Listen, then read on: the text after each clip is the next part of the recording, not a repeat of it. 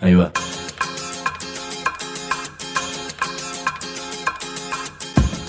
La Vaca es una colecta de recursos, es una cooperativa de trabajo, es una página web, un periódico mensual, una editorial, una cátedra, un bar. Es lo que necesitamos crear para ganarnos la vida y perdernos la obediencia de vida. La Vaca es comunicación, ida y vuelta. Ahí va. Decimu no te calles, decimu como se te cante, como te salga, como puedas. Decimu para que escuchen los que te dicen, vos no digas ni mu. Ahí va. Te propongo armar un espacio propio, suspender por un rato los prejuicios y la rutina cotidiana. ¿Se podrá? Y te propongo meternos en una especie de sana locura que se conjuga del siguiente modo. Vos y nosotras y nosotros. Si no te gusta el plan, el universo está lleno de radios. Y si te gusta hacer el experimento, decimo.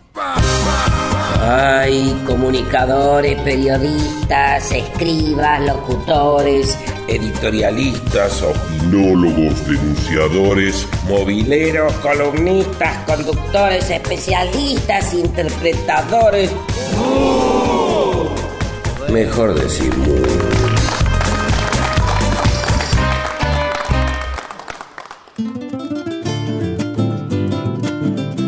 Hoy vamos a hablar sobre derechos humanos, narcotráfico, policías, militares y también sobre carpetazos mediáticos y toda esa cantidad de calamidades entre varias otras. Y además sobre si hay algo que nos defienda frente a eso que es el acceso a la justicia. Todo esto a partir de un gran trabajo, un enorme trabajo de unas 320 páginas en particular que ha realizado el Centro de Estudios Legales y Sociales, CELS, en su informe anual sobre derechos humanos en Argentina 2016. Por eso estoy con Gastón Chilier, director ejecutivo del CELS, y nos dimos un lujito. Nos vinimos a tomar un café con leche acá a Las Violetas, una clásica confitería porteña que está acá en Medrano y Rivadavia en Almagro, que también tiene su historia, por eso te dije Gastón de encontrarnos acá, porque tiene su historia relacionada con los derechos humanos, porque no sé si sabías que aquí se encontraban muchas veces abuelas de Plaza de Mayo y madres, simulaban cumpleaños y entre las tortas y las masitas y el té con leche iban intercambiando información y hablo de plena época de la dictadura. Como no había posibilidad de encontrarse, este era uno de los sitios donde podían verse y charlar un rato y, ver cómo andaban las cosas. Otra muestra de la creatividad de esas mujeres. Exacto, entre tantísimas otras que daban nacimiento a todo un tema de derechos humanos del cual el CELS no deja de ser parte, y la vaca también. La ventaja es que no tenemos que celebrar con cumpleaños. Te quiero preguntar, Gastón, así como para empezar la, la, charla. Antes de asumir, el actual presidente Mauricio Macri le dijo al diario La Nación que con él se iban a acabar los curros de derechos humanos. Y hace poquito, te propongo que escuches este audio, dijo lo siguiente. ¿Fueron 30.000? No tengo idea. Eso es un debate en el cual yo no voy a entrar. si fueron 9.000 o 30.000 los que están, si son los que están anotados en un muro o son muchos más. Me parece que es una discusión que no tiene sentido. Una periodista mexicana le preguntaba a Mauricio Macri sobre el tema de si son 30.000 los desaparecidos y él dijo no tengo idea, no es un tema importante y generó una serie de reacciones. Te quería preguntar en tu caso, al escuchar estas cuestiones, lo de derechos humanos como curro planteado por el entonces candidato a presidente, o presidente electo en realidad. Y esta otra cuestión, ¿en qué te hace pensar a vos? Decididamente creo que, el tema de derechos humanos no le llega de ninguna manera a Macri. no tiene ninguna sensibilidad eh, con el tema. Digo, por un lado están las declaraciones, yo te agregaría mi experiencia personal cuando nos reunimos con Estela, con madres con, Estela Carlotto. Estela Carlotto con, con Madres de Plaza de Mayo, con Macri. Nosotros le habíamos pedido una reunión un mes y medio antes de esa reunión, no, no, no, la, nos había dado, nos había derivado a otros funcionarios cuando el presidente de Estados Unidos Obama anuncia que viene y que quería ver o la ESMA o el Parque de la Memoria. Macri rápidamente nos convocó a una reunión porque era un papelón que él no se hubiera reunido nunca con los organismos y no hubiera visitado nunca ni la ESMA, eh, ex ESMA, ni el Parque de la Memoria, entonces de emergencia antes de... Al día siguiente que Obama anunció su visita, él eh, convocó esa reunión y claramente se notaba, yo diría, la distancia y hasta por momentos un disgusto, digamos, de tener que reunirse con los organismos. A mí eh, ese tipo de declaraciones me, genera, yo te diría, varias cosas. Por, un lado, esta, esta certeza de que el tema no, no está en su agenda, no le preocupa. Por otro lado, me llama la atención la dificultad de, de el presidente Macri en términos políticos de entender, a pesar de todas las muestras, a pesar de que tuvo que ir al Parque de la Memoria, eh, rendirle un homenaje a las víctimas, aún con un mensaje a media lengua y ambiguo, hablando de violencia y no hablando de terrorismo de Estado, de no entender que la cuestión de la agenda relacionada con la verdad y la justicia sobre los crímenes cometidos por la dictadura es una agenda de una política ya de Estado que no tiene vuelta atrás, por más que eh, con discursos, con mensajes ambiguos intenten eh, llevarla adelante. La verdad que nosotros desde el CELS no estamos, no tenemos una posición alarmista sobre las medidas eh, que se han tomado o que se puedan tomar sobre la agenda dura. Creo, que, creo que en ese sentido la, la editorial de La Nación del día siguiente de las elecciones nos hizo un gran favor a todos, eh, exigiéndole a Macri la amnistía que vienen reclamando sistemáticamente desde hace muchos años, la impunidad que vienen reclamando hace muchos años, y donde el gobierno tuvo que salir a aclarar que eh, iba a continuar con la agenda. El editorial fue tan duro que hasta la propia redacción de La Nación en un hecho inédito salió con Que fotos generó diciendo que repudiaba el que editorial. generó esa reacción y que yo creo que también eso forma parte también de un es un indicador de dónde está la sociedad por supuesto no la línea editorial de la nación pero dónde está la sociedad en relación con los juicios Eh, y también reacción que generó en estos días la semana pasada la posible escarcelación de Checolats que es un personaje uno de los de las figuras paradigmáticas del terrorismo de Estado. Está de alguna manera sospechado por la desaparición de, de Julio López eh, y que en función de eso y que no se ha demostrado que eh, la prisión efectiva empeore sus condiciones de detención, nosotros creemos que no se lo puede escarcelar. No tenemos una posición en contra de las prisiones domiciliarias. En el caso de Checolás, porque no está demostrado, sí. Entonces digo, me parece que, digo, vos hablabas del informe que hicimos, eh, es, esta es la vigésima edición del informe de derechos humanos del CELS. Eh, yo empecé a trabajar en, en el CELS, me acerqué a trabajar desde la facultad de Derechos Humanos eh, por aquellos años 92-93. Si uno mira hoy para atrás, digo, eh, y si la miré conforme co- co- eh, eh, contrasta este informe con los primeros, digo, en el año 95 que fue el primero había plena impunidad, estaban en plena vigencia las leyes de obediencia de punto final, las leyes de impunidad, los indultos presidenciales de Menem. Y hoy, en esa agenda, en la agenda de, de los juicios por lesa humanidad, bueno, hay más de 650 condenados, Ahí está, esos los datos serían 650 condenados. 650 condenados, casi 200 causas eh, en plena, eh, digo, 600 200 causas terminadas. El- hace tres meses tuvimos el último fallo bastante eh, ejemplar de, de la, de, de la causa sobre Plan Cóndor, donde se condena por primera vez la justicia a una asociación ilícita entre los jefes de Estado de la región para desaparecer personas. Eh, en, estos días, eh, cuando salga este programa, seguramente ya vamos a saber conocer el, fallo sobre la, la Perla, el centro de detención de Córdoba.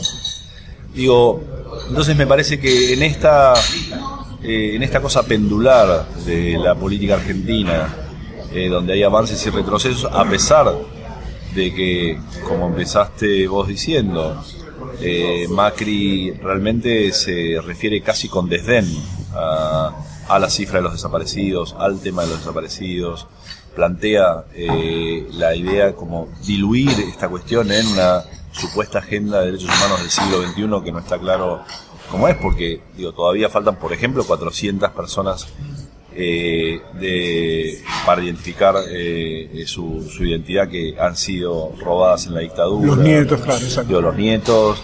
eh, entonces, la verdad es que a pesar de eso, me parece que la, la agenda esa dura Digo, la agenda histórica de derechos humanos tiene tanto consenso social hoy en la Argentina, institucional también te diría, digamos, la puedo citar al presidente de la Corte, hace, por lo menos en su versión de hace muchos años, donde dice hay un consenso social donde esto no tiene vuelta atrás, que me parece que, que, en ese sentido no hay peligro. Sí creo que hay que monitorear mucho ahora los operadores judiciales, digamos, de cómo eh, decodifican estos mensajes ambiguos desde el gobierno en el sentido de que no hay un apoyo claro y categórico a los juicios. Digamos. Y en ese sentido pueden llegar a bajar el pie del acelerador y me parece que eso hay que estar atentos, pero en, términos generales no tenemos mucha preocupación.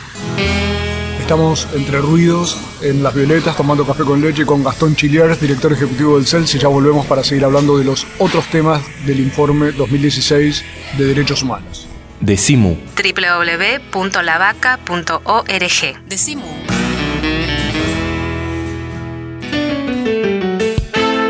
Nuestros libros tienen orejas y corazón. La Vaca Editora. Escuchan y laten. www.lavaca.org. Una red de pensamiento libre que financias vos. La Vaca Editora. Encontralos en las librerías amigas o en www.lavaca.org. Si trabajas en el Estado, municipal, provincial o nacional, sabe que tenés dónde informarte. www.eltrabajadordelestado.org El sitio web de la Asociación Trabajadores del Estado. Noticias, opinión, entrevistas, videos. www.eltrabajadordelestado.org Desde 1925, presentes en la defensa de los derechos de los estatales argentinos. Asociación Trabajadores del Estado. Decimu. No adivinamos el futuro. Creamos el presente. Decimu. Por el derecho a la rebeldía.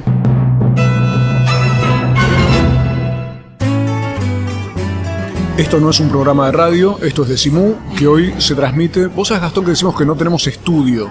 No en el sentido, va, no sé si en el sentido de que no somos muy estudiosos o, o tenemos mucha preparación, sino en el sentido de que grabamos y tratamos de hacer el programa en los lugares donde más o menos ocurren las cosas, en la calle, ahora estamos cerca de la calle, estamos en medio del ruido porque estamos en un bar charlando sobre derechos humanos y estamos en un bar porque Gastón Chiller tuvo la gentileza de reunirse con nosotros justo antes de un viaje para poder conversar de estos temas que siguen siendo cruciales en la Argentina. Derechos humanos, un informe 2016 del Centro de Estudios Legales y Sociales, que plantea distintas cuestiones. Si yo te dijera, a ver, lo central del informe, lo primero que vos querrías que se enteren vecinos que escuchan este programa en ciudades muy alejadas de Buenos Aires, ¿qué sería?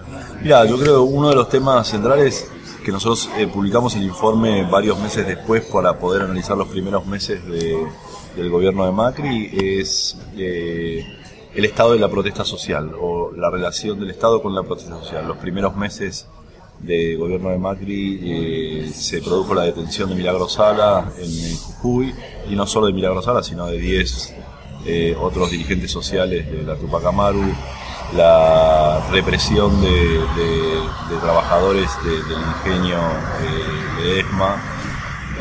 hubo otras represiones de protesta social en, en Neuquén, la comunidad mapuche, en conflicto con tierras, eh, hubo una represión brutal a, una, a la murga de los Reyes del Ritmo, unos niños eh, acá en la ciudad de Buenos Aires, en un asentamiento de la ciudad de Buenos Aires, y en distintos lugares se produjo se produjeron represiones, que era algo que en los últimos años ya venía sucediendo. Ya venía sucediendo, claro. Eh, no, es una iniciativa exclusivamente de etapa Macri. la, política. Ustedes venían denunciando situaciones la política de, la, política virtuosa, diría, del, del primer eh, gobierno de, Kirchner de no represión de la política social se fue degradando en los últimos años, particularmente con la gestión del secretario de Seguridad Bernie, pero el gobierno arrancó digamos, con una serie de criminalizaciones, como es el caso de, Milagro Sala y muchos dirigentes, y de represiones. Entonces, si uno mira eh, las medidas económicas que están produciendo un impacto social importante, que acabamos de, de ver las cifras de desocupación del 9.3, eh, digo, más allá de la destrucción del INDEC por parte de la administración eh, anterior, pero claramente uno puede advertir un aumento en la desocupación, eh, un aumento en la pérdida del poder adquisitivo del salario.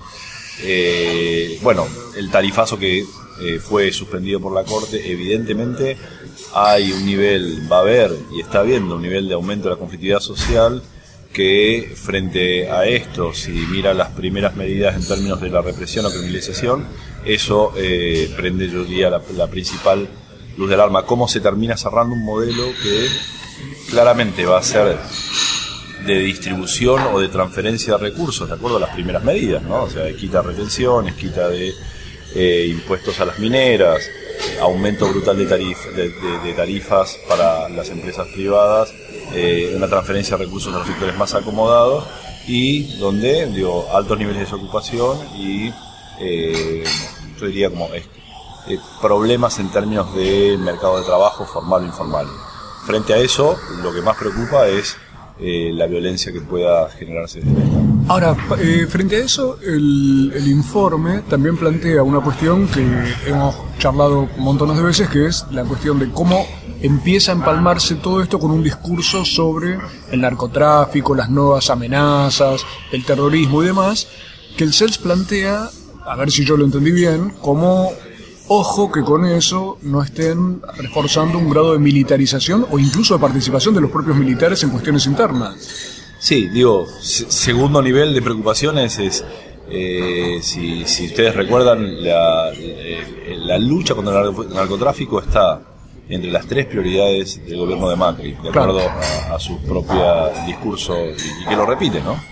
No hay un diagnóstico que justifique eso, digamos, eso está, eh, digo, hay, hay un discurso y una retórica, pero no hay un diagnóstico serio todavía, no hemos visto un diagnóstico serio. La declaración de emergencia de, en seguridad eh, por decreto en los primeros meses, en enero o, febrero de este año, eh, del gobierno nacional, si uno mira el decreto, son puros adjetivos, digo, sobre el flagelo, la lucha, el combate contra el narcotráfico, pero siguen faltando eh, las cifras duras. No A ver, te propongo que escuches esto, a ver si eh, nos sirve para ubicarnos. Este es el principio de un proyecto que va a significar una eh, gran presencia de la Policía Federal en todo el territorio nacional. Ustedes saben que al haberse transferido la seguridad ciudadana a Buenos Aires, el resto de la Policía Federal o la Policía Federal Argentina va a estar trabajando con, con mucho énfasis en la lucha contra el crimen organizado, contra el narcotráfico. Ahí estaba la ministra Patricia Bullrich, Gastón, un poco dándote la razón, o sea que hay una retórica y un discurso volcado a esto. Bueno, digo, lo que acabamos de escuchar digo, va en ese sentido.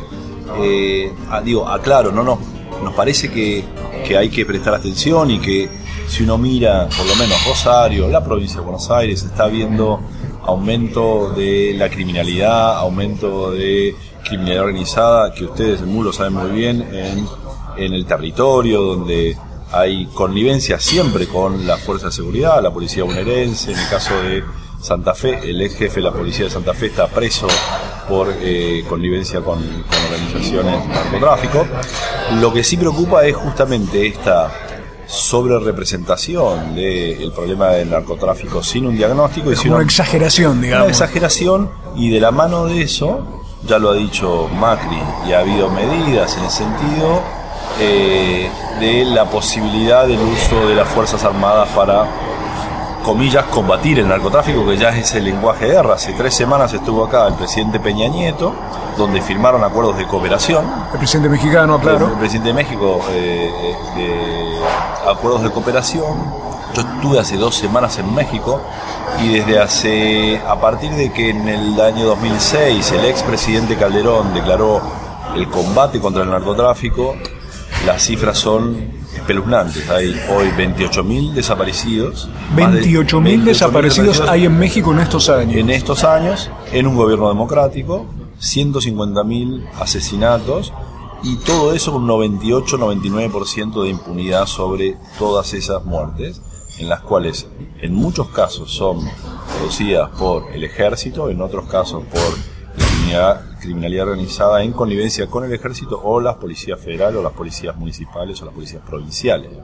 Entonces, me parece que blandir el, la amenaza del narcotráfico ligeramente eh, jugar con la idea de que, por ejemplo, México pueda ser un modelo para eso es, eh, tremendo, eh, es irresponsable y si a eso le sumo también los acuerdos que se han firmado con Estados Unidos luego la visita de Obama eh, en términos de seguridad justamente en esta misma línea. Entonces todo eso arma un combo que al CELS por un lado la preocupación social en términos de derechos económicos y sociales es un punto, pero en otro lado, desde las políticas de seguridad, cómo se están pensando eh, es, yo diría, una de las principales eh, preocupaciones que, vemos en términos de derechos humanos. Y aclaremos velozmente que en un caso como el de México, reiteremos el dato, son 28.000 desaparecidos que hubo en estos años, 100.000, 150.000 asesinatos, es lo que se calcula, están los 43 desaparecidos que son un caso eh, clásico por ser docentes de Ayotzinapa, pero además un desastre desde el punto de vista del supuesto combate al narcotráfico. O sea, no se solucionó ninguna de las cosas que se iban supuestamente a solucionar y hasta pasó que un, un grupo de militares se transformaron en uno de los principales carteles y más salvajes carteles mexicanos, con lo cual esto da la idea de que este tipo de, como decís vos, de intuición de que para ese lado se solucionaría algo, es exactamente al revés. Sí, yo creo que, que, a ver, por supuesto eh, estamos muy lejos de México, pero me parece que es un espejo donde hay que, que mirarse para no repetirlo, porque, porque México y por hoy, a diferencia de nuestras dictaduras, a diferencia de los conflictos armados en Centroamérica, es una democracia, pero es una democracia que ha optado en los últimos años por el, o sea, de una manera extrema por el libre mercado por un lado, eh, en, su, en la firma del ALCA con Estados Unidos, digo, las consecuencias económicas y sociales de eso se pueden ver. Y en ese sentido me parece que ahí es donde se juega en América Latina y también en Argentina y particularmente en este contexto actual la relación entre desigualdad y violencia por un lado y la relación entre mercado y Estado por el otro, digamos. O sea, esas cuatro variables van a estar definiendo la situación de derechos humanos, digo, para mejor o para peor. Estamos en Las Violetas, en un bar porteño, tomando café, por eso hay ruido alrededor. Estamos en medio de la realidad y ya volvemos con Gastón Chiliers del Centro de Estudios Legales y Sociales para hablar sobre los derechos humanos en la Argentina en este 2016. Decimu. www.lavaca.org. Decimu.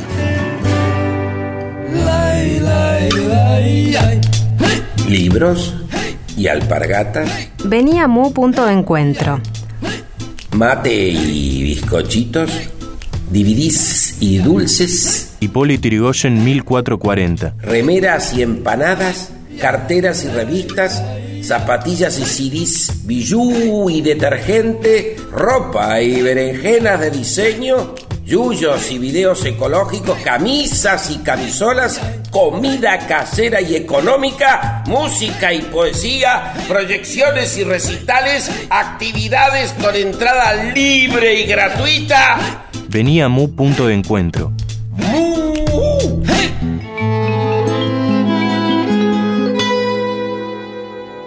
Decimu. Decimu.